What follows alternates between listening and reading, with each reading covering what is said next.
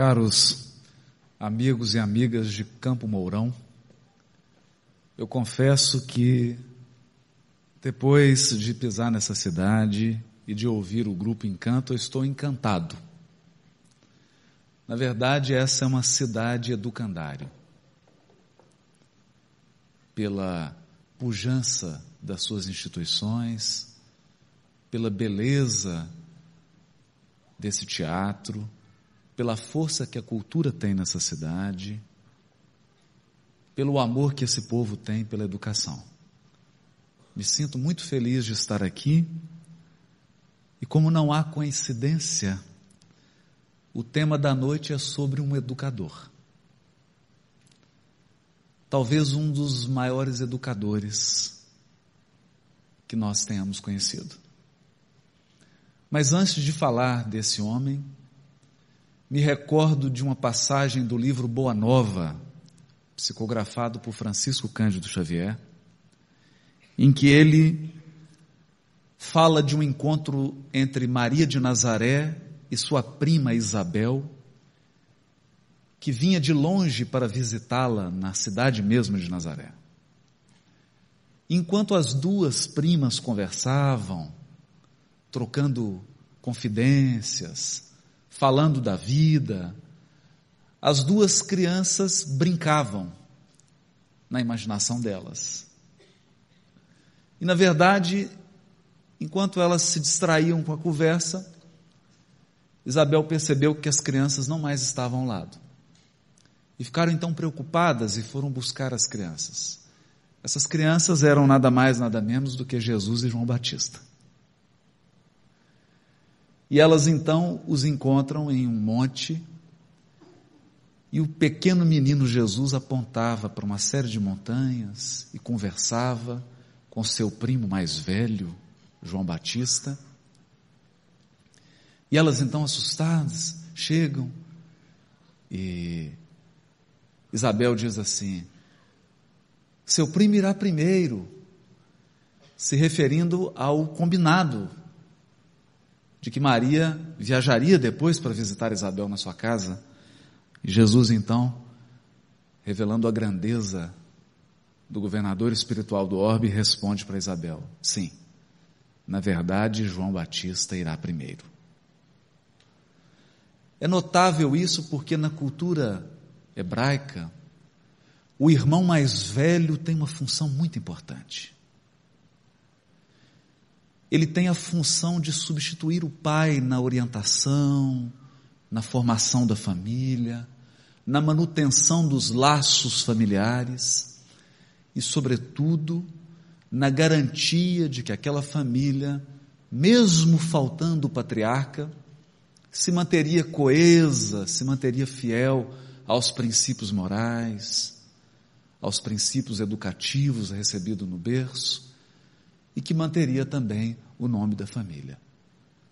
Contamos essa história porque certa noite líamos sobre um encontro de uma pessoa com Francisco Cândido Xavier na cidade de Uberaba. E, ele, e essa pessoa então chega para Chico e fala de um projeto de falar sobre ciência espírita e várias pesquisas e várias pesquisas. E o Chico então interrompe a pessoa e diz assim: Meu filho, por que, que você não escreve algo sobre Allan Kardec? Ó, oh, Chico, mas esse tema já está muito escrito. Queria escrever sobre algo novo. E o Chico fala: Não, meu filho. Allan Kardec ainda é um desconhecido. Depois de muito meditar nessa fala do Chico, pessoalmente me propus um desafio. Por quê? Diz Algor na sua apresentação que um dos maiores problemas do ser humano é aquilo que ele tem certeza absoluta que sabe, mas está errado. Muitos de nós, às vezes, imagina conhecer o codificador Allan Kardec em toda a sua grandeza, em toda a sua amplitude. Mas há sempre detalhes que nos escapam dessa alma grandiosa.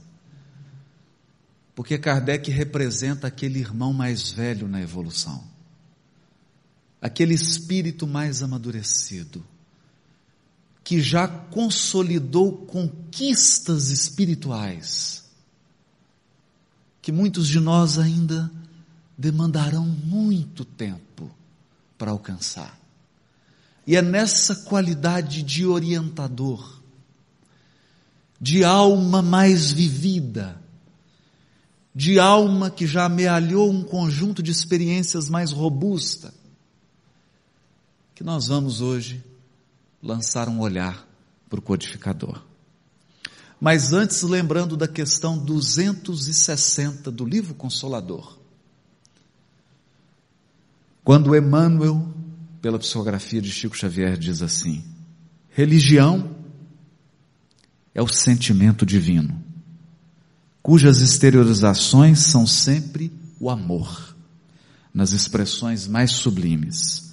Enquanto a ciência e a filosofia operam o trabalho da experimentação e do raciocínio, a religião edifica e ilumina, edifica e ilumina os sentimentos.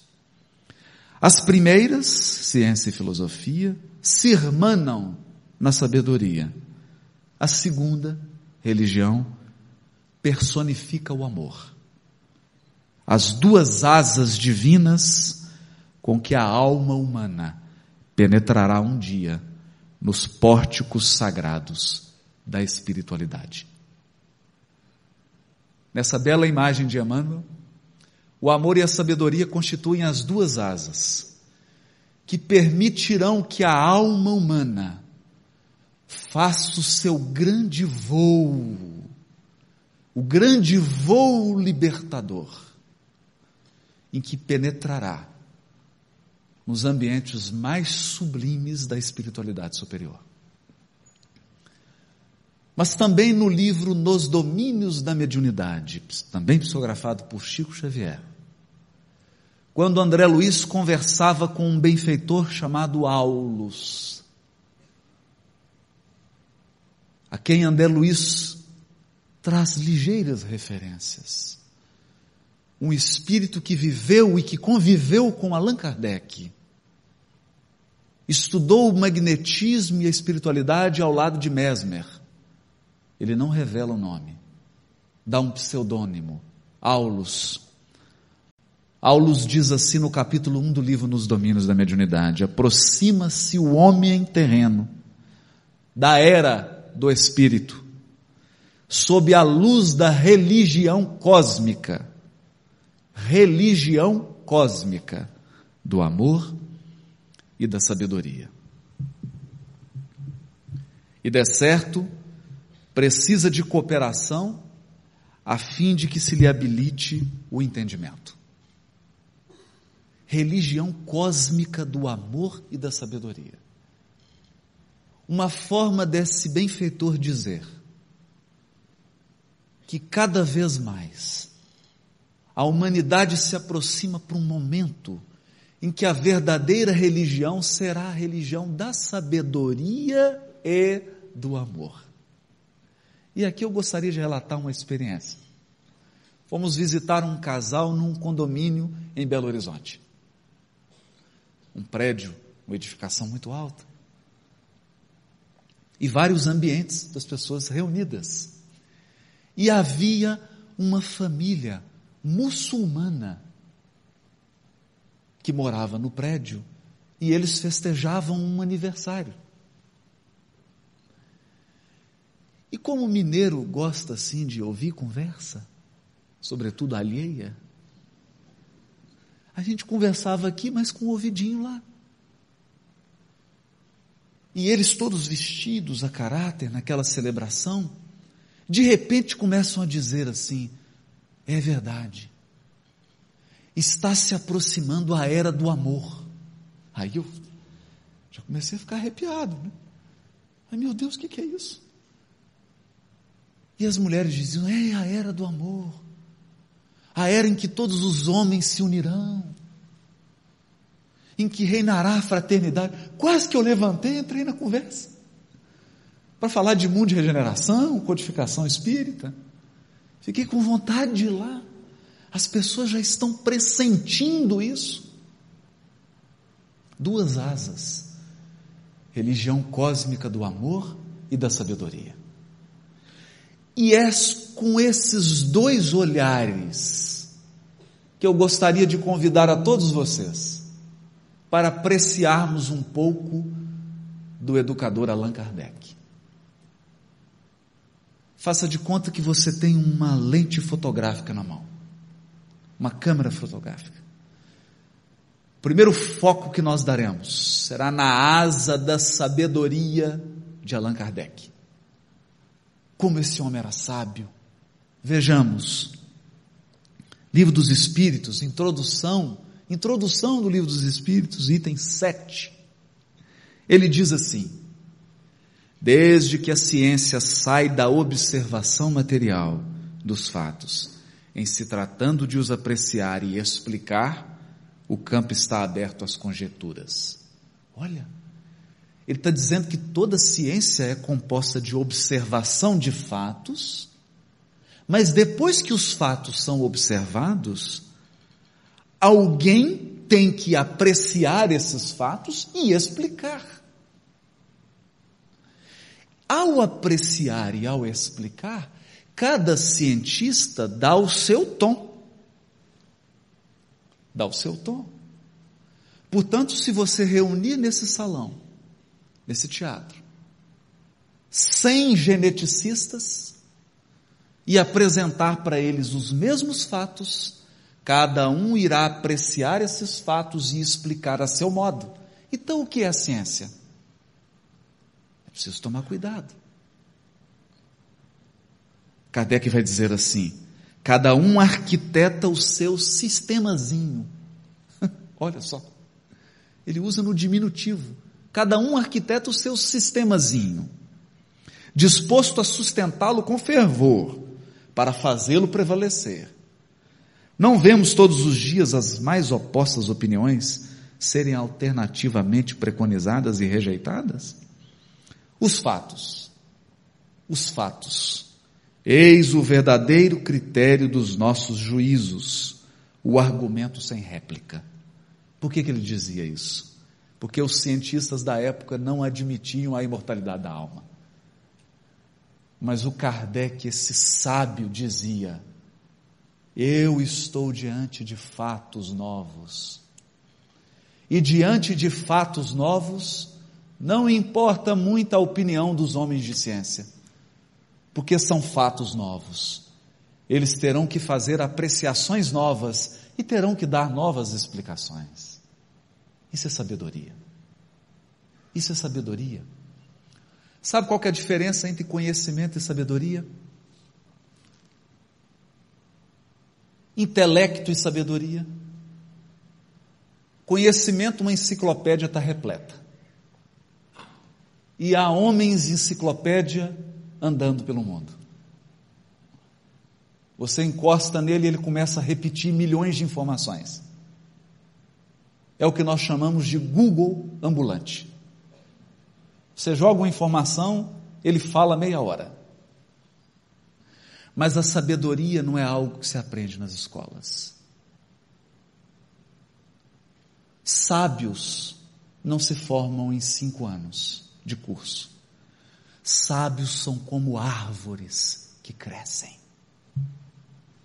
Para se formar um sábio como Allan Kardec, são necessárias muitas e muitas e muitas encarnações, muitas experiências, muitas vidas, muitos sofrimentos, muitas angústias, muitas lutas, muitos aprendizados. É uma árvore que cresce e que se torna robusta. Esse era um homem sábio, um homem que não se deixava impressionar pelos homens enciclopédia porque ele tinha sabedoria. Ele vai dizer assim: na Revista Espírita de 1858. Revista Espírita que é uma iniciativa pioneira até hoje. Até hoje. Ele diz assim: como nosso fim é chegar à verdade, olha, como nosso objetivo é chegar à verdade, acolheremos todas as observações que nos forem dirigidas. Imaginem a abertura desse homem. Ele, ele diz: Eu estou buscando a verdade. Qualquer observação que for feita, eu vou acolher, com abertura de espírito.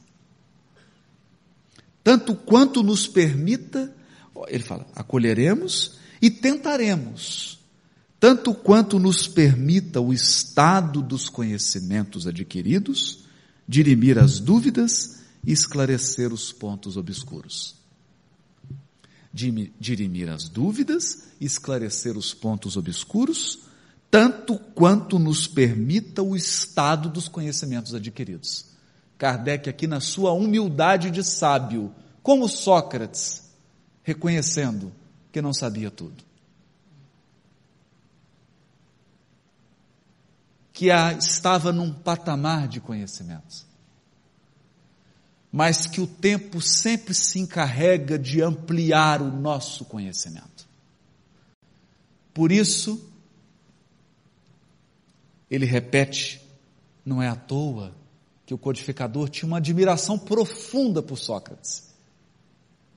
E aqui ele está dizendo com Sócrates: só sei que nada sei. Nossa revista será assim uma tribuna livre. Tribuna livre onde todos sobem, falam, expressam a sua opinião, em que a discussão, agora olha, observe, tribuna livre, mas em que a discussão jamais se afastará das normas da mais estrita conveniência. Numa palavra, discutiremos, mas não disputaremos. Dialogar, não disputar. O objetivo não era saber quem é melhor, nem quem está com a maior parcela da verdade. O objetivo de Kardec era trocar experiências. As inconveniências de linguagem nunca foram boas razões aos olhos das pessoas sensatas. Quanta gente discute por causa de uma palavra, de uma terminologia, estão dizendo a mesma coisa mas usando palavras diferentes. Aqui o codificador diz que não se afastaria desse bom senso. Diálogo, mas não disputa. A consequência de te atirar destes princípios é que, fora das questões morais, não se deve acolher o que vem dos espíritos, senão com reservas. Você é o codificador. Você não pode acolher tudo que vem dos Espíritos. E em todos os casos, jamais aceitá-las sem exame. Daí decorre a necessidade de se ter a maior circunspecção na publicação dos escritos emanados dos Espíritos. Sobretudo quando, pela estranheza das doutrinas que encerram, ou pela incoerência das ideias, podem prestar-se ao ridículo. Que bom senso. O codificador ponderando que há doutrinas ridículas ensinadas por espíritos. Porque não é pelo simples fato de desencarnar que nós nos tornamos sábios. Nós continuamos com a mesma estatura espiritual ao desencarnar. Aliás, a desencarnação revela quem verdadeiramente nós somos. Esse é o homem sabedoria. E ele vai dizer assim: tendo os espíritos a liberdade de comunicar-se, independentemente do seu grau de saber, resulta que há uma grande diversidade de, no valor das comunicações, como nos escritos. Num povo onde todo mundo tem a liberdade de escrever e onde, por certo, Nem todas as produções literárias são obras-primas. Que, que ele está querendo dizer? Imagina que você chegasse numa cidade onde todos os habitantes fossem escritores. Claro que nem todos seriam capazes de produzir obras-primas. Assim também é com os espíritos. Todos querem escrever e todos acabam encontrando um médium. É engraçado isso. Lá em Minas a gente tem um ditado Todo sapatinho velho encontra um pezinho. Todo espírito. Ele pode não saber escrever nada, mas ele encontra um médio. E acaba publicando. Segundo as qualidades individuais dos espíritos, há, pois, comunicações boas pelo fundo e pela forma. Kardec começa a criar um critério. Há comunicações que são boas pelo fundo, pela ideia e pela forma. Essas são as excelentes. Outras que são boas pelo fundo e más pela forma. O espírito até que está passando uma ideia boa, mas não sabe escrever. Não sabe. Outras, enfim, que nada valem, nem pelo fundo, nem pela forma. Cabe-nos escolher. Esse é o codificador sabedoria.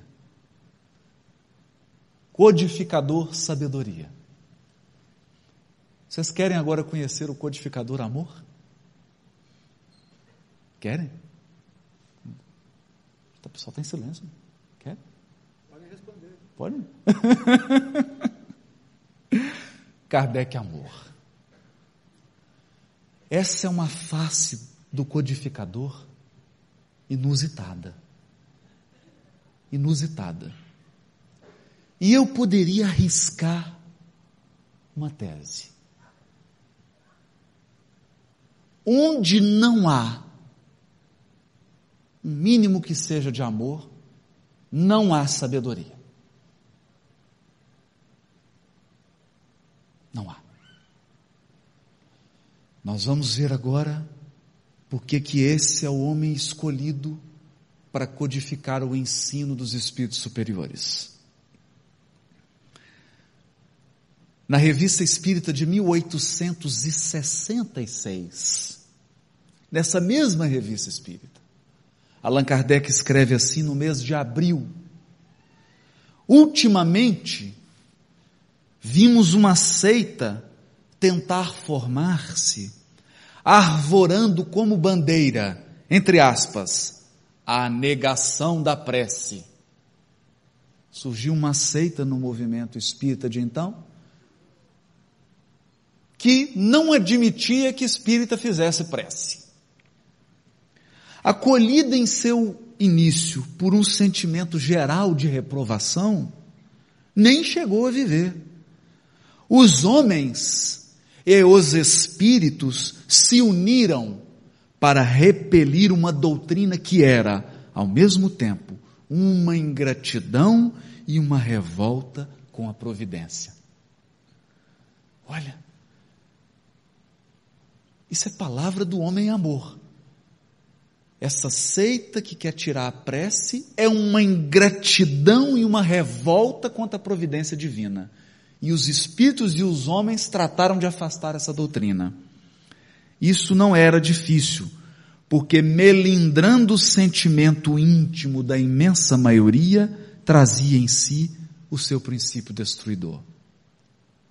Ou seja, quando você lança uma ideia e você percebe que o sentimento íntimo da maioria fica melindrado, você está no caminho errado. Eu me recordo aqui de um filme belíssimo. Filme belíssimo. Jack Nicholson faz o papel de um homem que está com câncer. E o, quem contracena com ele, Morgan Freeman, que também estava com câncer. Ele, um ateu, homem rico. Morgan Freeman, um homem pobre, um trabalhador. E nessa cena engraçada, eles começam, ele passa mal, o câncer vai tomando, ele começa a fazer quimioterapia, e ele, muito irônico, diz assim: é, em algum lugar do mundo tem um felizado tendo um infarto fulminante. Tamanho o pessimismo dele. E quando ele está no avião com Morgan Freeman, ele comenta assim, que eles resolvem fazer uma viagem, fazem lá um, um pacto de viver os últimos dias, fazendo, fazem uma lista das dez melhores coisas que eles gostariam de fazer antes de desencarnar. E no avião, o cético Jack Nicholson diz assim: Mas você acredita em Deus? Não tem sentido nenhum isso.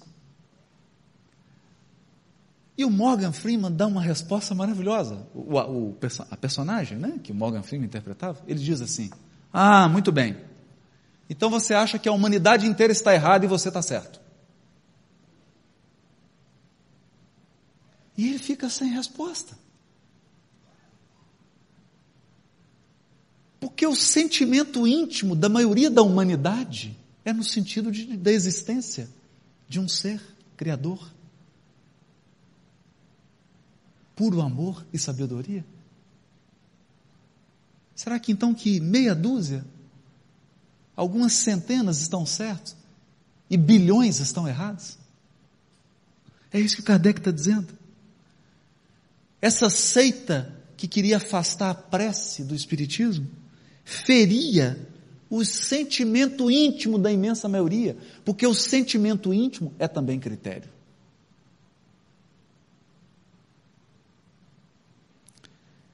Ele vai dizer também, Viagem Espírita, de 1862, o ponto capital do Espiritismo é o lado moral.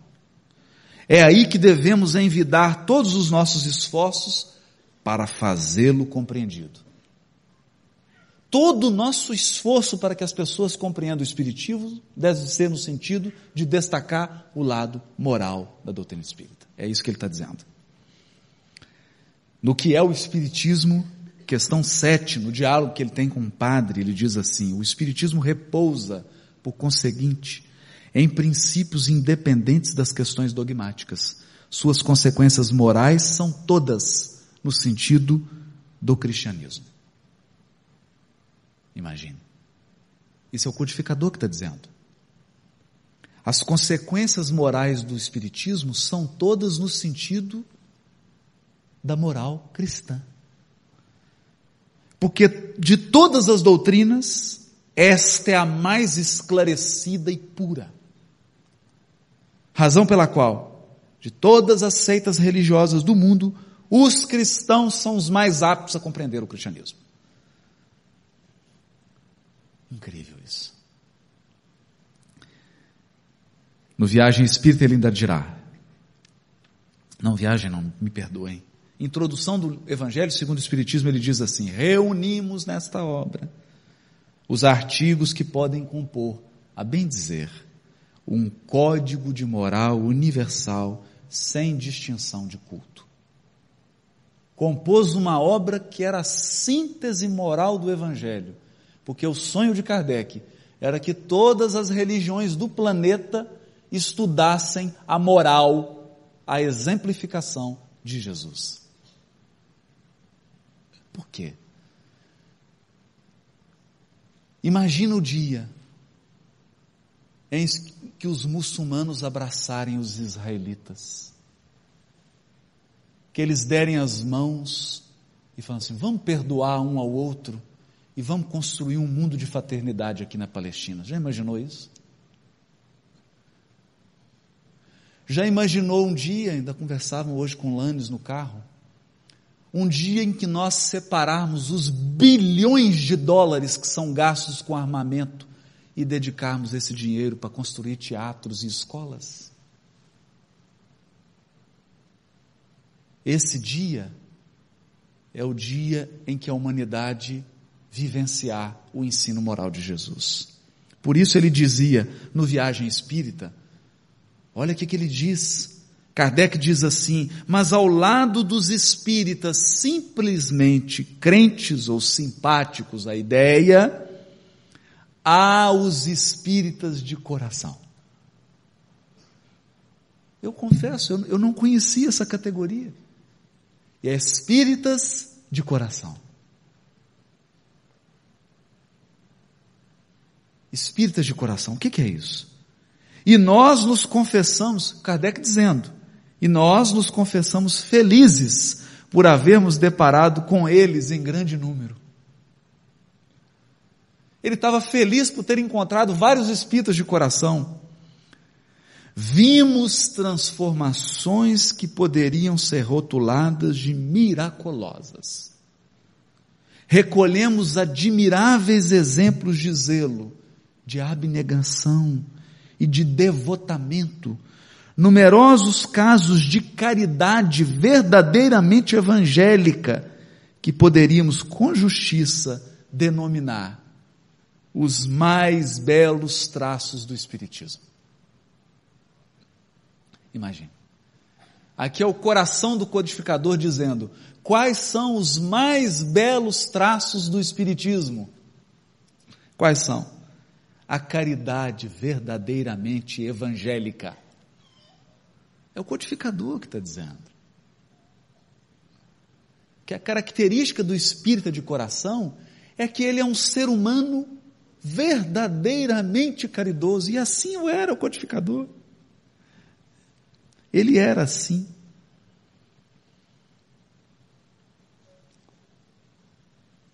Olha o que ele diz para os espíritas de Lyon. Sois a vanguarda, deveis dar exemplo, a fim de encorajar os outros a vos seguirem. E ele remata o seu discurso dizendo: substituir o egoísmo pela caridade e tudo se modificará. Tudo. Ninguém procurará fazer o mal ao seu vizinho. Os ódios e os ciúmes se extinguirão pela falta de combustível. E os homens viverão em paz, ajudando-se mutuamente em vez de se dilacerarem. Se a caridade substituir o egoísmo, todas as instituições sociais serão fundadas sobre o princípio da solidariedade e da reciprocidade. O forte protegerá o fraco em vez de o explorar. Esse é o Kardec amor. Kardec amor. Mas o testemunho do Kardec amor. Quando eu li esse texto, a impressão que me deu é que Kardec estava com o coração na boca. Dá para ver até algumas lágrimas nos olhos dele. Olha como ele encerra o discurso em Lyon para os espíritas. Ele, codificador, Allan Kardec, no dizer de Camille Flammarion, o bom senso encarnado. Olha, eu já li muitos filósofos na minha vida. Já li muitos pesquisadores. Mas quando eu leio uma página de Kardec, eu fico impressionado com o bom senso desse homem. é o bom senso encarnado. Mas olha aqui. Olha o que ele vai dizer. Vossos adversários poderão rir de vossas crenças nos espíritos. E em suas manifestações, e em suas manifestações. Podem rir de você acreditar nos espíritos, nas manifestações dos espíritos. Mas não rirão das qualidades que dão essas crenças. Não rirão quando virem inimigos se perdoando em vez de se odiarem. Quando virem a paz renascer entre parentes que se dividiam. O incrédulo de outrola fazendo preces. O homem violento e colérico mostrando-se brando e pacífico. O debochado se transformando em bom pai de família. O orgulhoso que se tornou humilde o egoísta praticando a caridade. Não rirão quando perceberem que já não têm a temer a vingança de seus inimigos que se tornaram espíritas.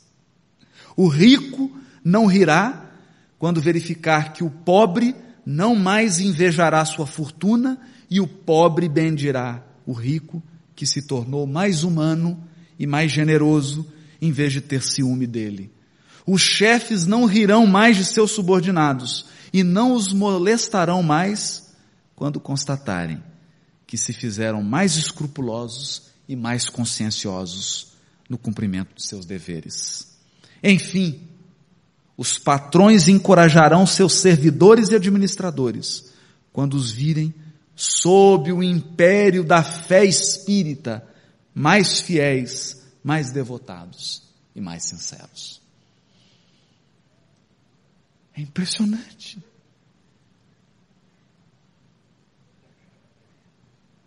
Kardec mostrando o verdadeiro espírita, que é o, o ser humano que se transformou profundamente ao contato da doutrina espírita. E diante de um exemplo de amor, de humildade, ninguém ri. Ninguém ri. Eu vou contar um caso. Certa vez houve um congresso de teologia na cidade de Salvador. E um amigo foi a esse congresso. Todos com doutorado, pós-doutorado, pessoas sensacionais. Alguns escritores renomados. E convidaram então, para, era um congresso ecumênico, vários teólogos de várias crenças, de várias repartições da escola cristã, e convidaram também uma mãe de santo, que foi com um vestido branco, rodado, todo aparado. E durante o dia, cada um levantava e falava 20 minutos porque o filósofo alemão, fulano, e as teorias, e falando, e falando, e falando, e falaram cada um coisas interessantíssimas. Coisas realmente espetaculares. E aí deram a palavra para a senhora. Ela levantou e falou: Eu estou muito acanhada. No meio de tanta gente sabida,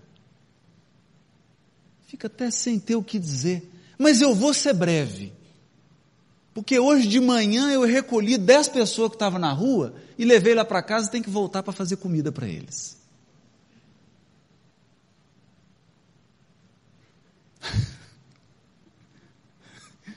Silêncio. Ninguém quis falar mais. Falar o quê? Falar o quê? Ou lembrando de um caso. Estava em casa, tinha acabado de tomar banho, preparando para sair. Toca uma pessoa, toca uma campainha, era uma casa no interior. E a pessoa ah, queria conversar e não sei o quê. E a moça que ajudava lá em casa, inadvertidamente, era um vendedor de enciclopédia. Precisando ir trabalhar, correndo, o moço entra, olha a enciclopédia, eu falei, meu Deus. O que, que eu faço agora, né? E começa a conversar, eu falo, você vai vender enciclopédia, moço? Quanto que é, que não sei o quê? Quanto que é a enciclopédia? Vamos, vamos, deixa eu comprar logo essa enciclopédia. Preciso ir para o serviço. Ele fala, não, mas eu, eu fui criado por irmã Dulce. Aí eu fiquei pálido. Vamos sentar, se eu quer tomar uma água, um café, né? Você, que história foi criada? Fui criada por irmã Dulce. Eu fui abandonado pela minha mãe, quando era criança. Mas graças a Deus minha mãe me abandonou na porta da instituição de Irmã Dulce. Eu, bebezinho, comecei a berrar. Ela me pegou na porta e me cuidou de mim. E eu me recordo que eu tinha 16 anos de idade, era dia das mães. Isso ele contando.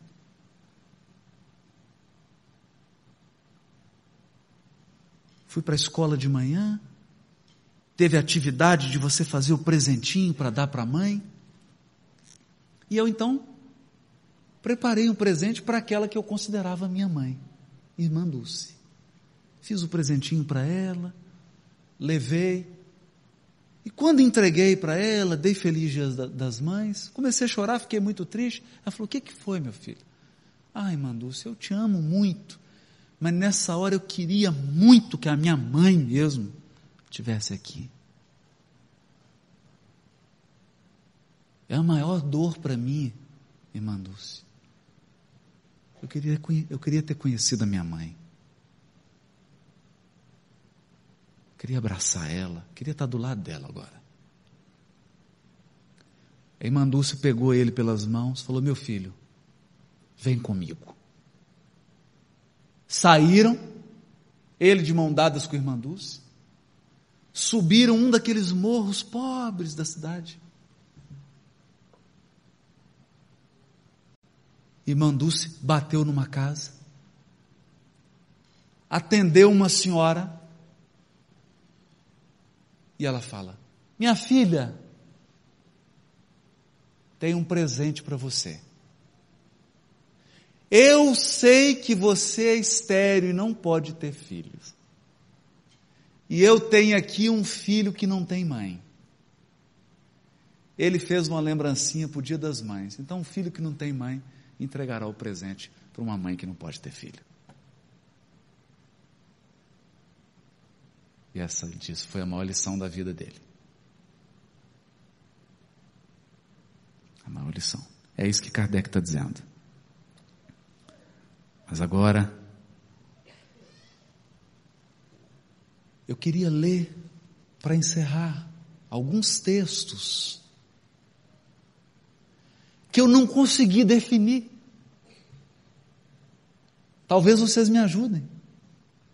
Se é Kardec sabedoria ou se é Kardec amor. Eu não sei. Tem horas que eu acho que é sabedoria, tem horas que eu acho que é amor. Então resolvi colocar assim: Kardec, amor e sabedoria. Ou, se vocês preferirem, Kardec com as suas duas asas, mostrando o gigante espiritual que era. O gigante espiritual que era. Várias vezes já nos perguntaram por que não respondemos em nosso jornal aos ataques de certas folhas dirigidas contra o Espiritismo em geral, contra seus partidários e, por vezes, contra nós. Acreditamos que o silêncio, em certos casos, é a melhor resposta. Aliás, há um gênero de polêmica do qual tomamos por norma nos abstermos. É aquela que pode degenerar em personalismo. Sabe? Quando fica discutindo, discutindo, só para um provar que é melhor, e aquilo vira uma guerrinha de ego, é isso, personalismo. Não somente ela nos repugna, como nos tomaria um tempo que podemos empregar mais utilmente. O que seria muito pouco interessante para nossos leitores, que assinam a revista para se instruírem, e não para ouvirem diatribes mais ou menos espirituosas. Ora, uma vez engajado nesse caminho, difícil seria dele sair. Depois que você entra em personalismo, em discussão boba, é difícil sair. Razão por quê? Preferimos nele não entrar. Com o que o Espiritismo só tem a ganhar em dignidade dignidade. Até agora, só temos que aplaudir a nossa moderação, da qual não nos desviaremos e jamais daremos satisfação aos amantes do escândalo.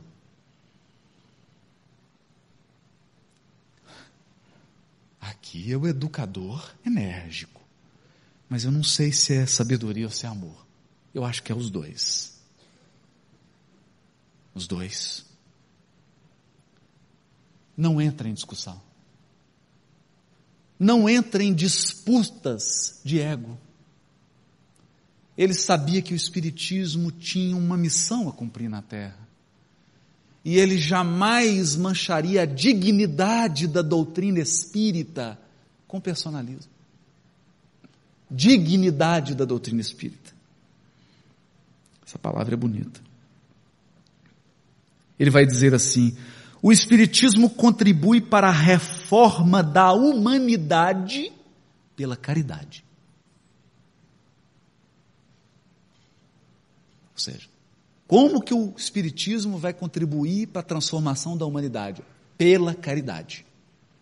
Não é, pois, de admirar que os Espíritos preguem a caridade sem cessar. E eles pregarão ainda por muito tempo. Enquanto ela não houver extirpado o egoísmo e o orgulho do coração dos homens. Enquanto a caridade não extirpar o egoísmo e o orgulho do coração dos homens, os espíritos sempre vão mandar mensagem falando de caridade. Se alguns acham as comunicações inúteis, porque repetem incessantemente as lições de moral, devem ser cumprimentados. Parabéns. Pois são bastante perfeitos para delas não mais necessitarem. mas devem pensar que os que não têm tanta confiança em seu próprio mérito e tomam a peito o se melhorarem, não se cansam de receber os bons conselhos. Quem está engajado em se melhorar, está sempre recebendo bons conselhos. Não busqueis, pois, lhes tirar esse consolo.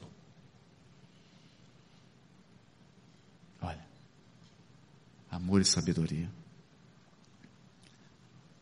Meus amigos, é claro que Kardec é muito mais. É muito mais. Nós poderíamos passar horas e horas folheando as obras dele, sobretudo o livro Viagem Espírita, reparando como ele conversava, como ele encarava cada fato, o carinho, o devotamento, a caridade desse homem, a dignidade moral desse homem, a fé, a fé. Ele que incluiu um catálogo de preces para ensinar as pessoas a orarem. Ele que sacrificou sua vida pessoal para nos legar a codificação, haveria muito mais de falar. Mas naturalmente, nós precisaríamos de espíritos mais iluminados, talvez de espíritos que tenham uma convivência com o codificador para retratar a grandeza. Hoje, nós gostaríamos apenas de fechar. Como o grupo Encanto abriu, nós gostaríamos de fechar, deixando no coração de cada um um encanto ou um encantamento um encantamento pelo codificador, Allan Kardec. Por esse anjo de duas asas, que já penetrou nas mais sublimes regiões do mundo espiritual e que está lado a lado do Cristo, ajudando na regeneração da humanidade e conduzindo de lá os rumos do nosso movimento espírita. Campo Mourão, muito obrigado. Boa noite a todos.